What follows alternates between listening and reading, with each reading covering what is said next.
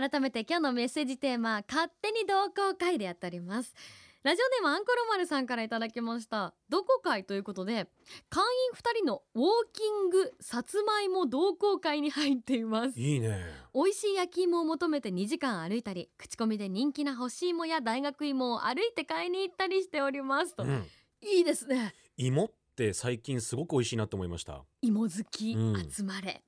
同好会の話まだまだお待ちしてます。リクエストもありがとうございます。イクタリラスパークルでした。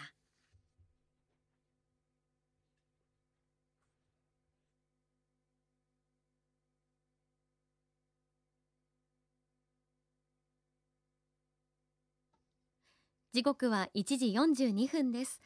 FM 横浜84.7キスアンドライド高橋真奈がお送りしています。この時間は守ろう私たちの綺麗な海。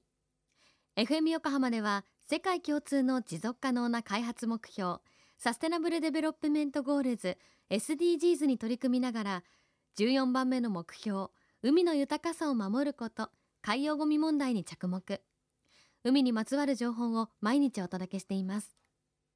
今週は横浜市をはじめ隣接する川崎市横須賀市鎌倉市藤沢市逗子市大和市町田市の8つの市が連携して実施する8市連携海洋プラスチックごみ削減啓発プロジェクトについて各市の市長にインタビューしています。今日は川崎市の市長福田紀彦さんです。まずは8市連携による海洋プラスチックごみ削減啓発プロジェクトについて教えていただきましょう。川崎市長の福田紀彦です。よろしくお願いします。まず8市が連携してですね海洋ごみをなくそうという取り組みっていうふうなのは大変意義のあることだと思ってまして海に面しているところだけではなくて海洋ごみっていうのは発生源が約8割は陸域から来るということですので陸域の地域も含めた連携というのが欠かせないというふうに思ってます。特に私たちはですね令和2年から3年間かけて川崎市の環境総合研究所というところで東京理科大と一緒になってですね川崎市の多摩川の河口にあるところでマイクロプラスチックがどこから発生してるんだろうかという調査を行いました、えー実はマイクロプラスチックって僕もびっくりしたんですが意外と多かったのはですね人工芝なんですね。で人工芝いろんなところにあると思うんですけど、まあ、運動施設であったりあるいはお庭に敷いてあったりとかそういったところのものが流れ出てということになるんだと思います。それからもう一つはですねフリースだとかああいう化学繊維でできた洋服などがですね洗濯することによって、まあ、洗濯の排水からマイクロプラスチックとして流れ出ているというそういったケースも多いというふうに今回の研究で分かりました。そうするとやはり人口が多いということもあるので街の中で捨てられたゴミっていうのが風だとか雨だとかっていうことに流されて川に至ってそれが海の方にたどり着くというふうなのが分かってきましたそういった意味では街の中の清掃活動っていうふうなのがとても大事だということが改めて分かったということです。そんな取り組みからですね川崎市ではこれまでも実はいろんなゴミ拾い清掃活動っていうの美化活動っていうのを市民の皆さんと一緒にやってきました。例えば多摩川の美化活動というのもですね私が小さい頃からずっと参加してるんですけどももうそろそろ50年近くなる取り組みだと思いますが、えー毎年1万3000人から5000人の皆さんがですね6月の第1日曜日に集結して、まあ、多摩川一斉にゴミ拾いするんですよね。これ多分全国でもあるいは世界中でも大変珍しい取り組みだと思いますが今では本当にゴミも少なくなってゴミ拾うと本当に宝探しのようなそんな感じになってきてます。でもおかげでこういった取り組みを地道に日々やっていくってことがあのとても大事であります。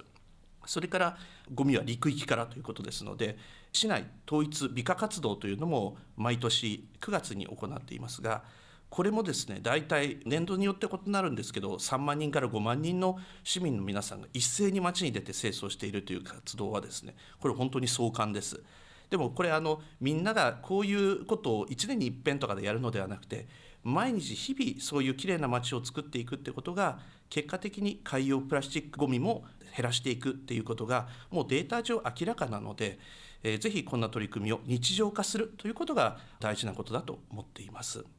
それとあの川崎市独自の取り組みとしてですね昨年4月から始まったんですけども川崎プラスチック循環プロジェクトというのをやっていまして川崎市内で出たプラスチックは全て市内でリサイクルしていこうということを目指す取り組みなんですけどもまずはペットボトルから始めまして飲料メーカーですとかあるいは小売の方あるいはリサイクルしている方と連携してですね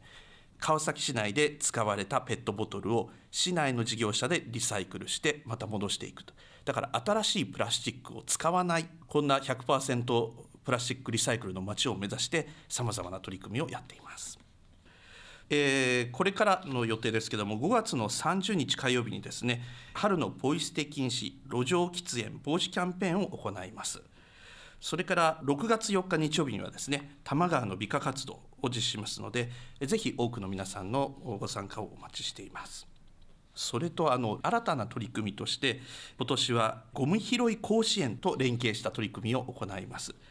これあの若い人たちがですねゴミ拾い活動を全国で展開しているということなんですけどもこういったゴミ拾い甲子園のイベントと連携した清掃活動も新たに取り組んでいきたいというふうに思ってます。実は子どもたちの意識っていうのは非常に高くて例えばゴミ拾い活動僕もそうだったんですけど多摩川の美化活動に参加した子どもたちってすごくたくさんいるので一回こういうものに参加した人たちって意識すごく高くなるんですけどむしろ多いのは大人のポイ捨てだとか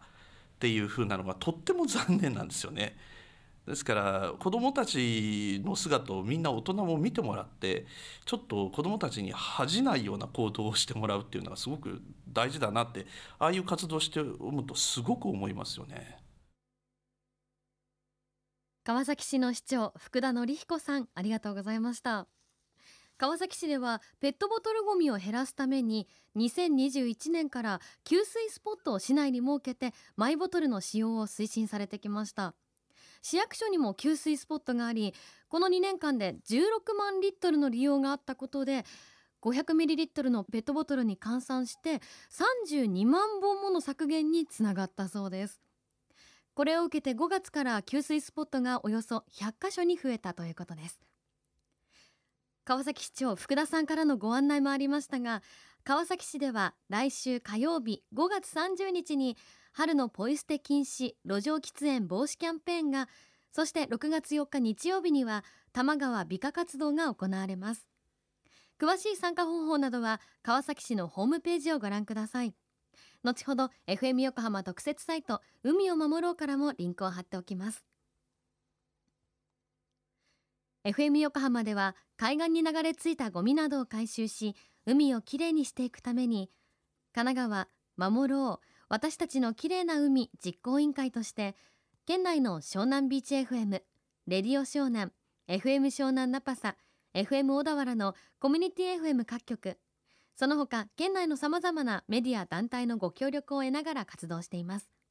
また日本財団の海と日本プロジェクトの推進パートナーでもあります。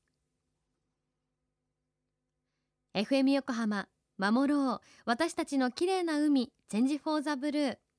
八市連携海洋プラスチックごみ削減啓発プロジェクト。明日は横須賀市の取り組みについてご紹介します。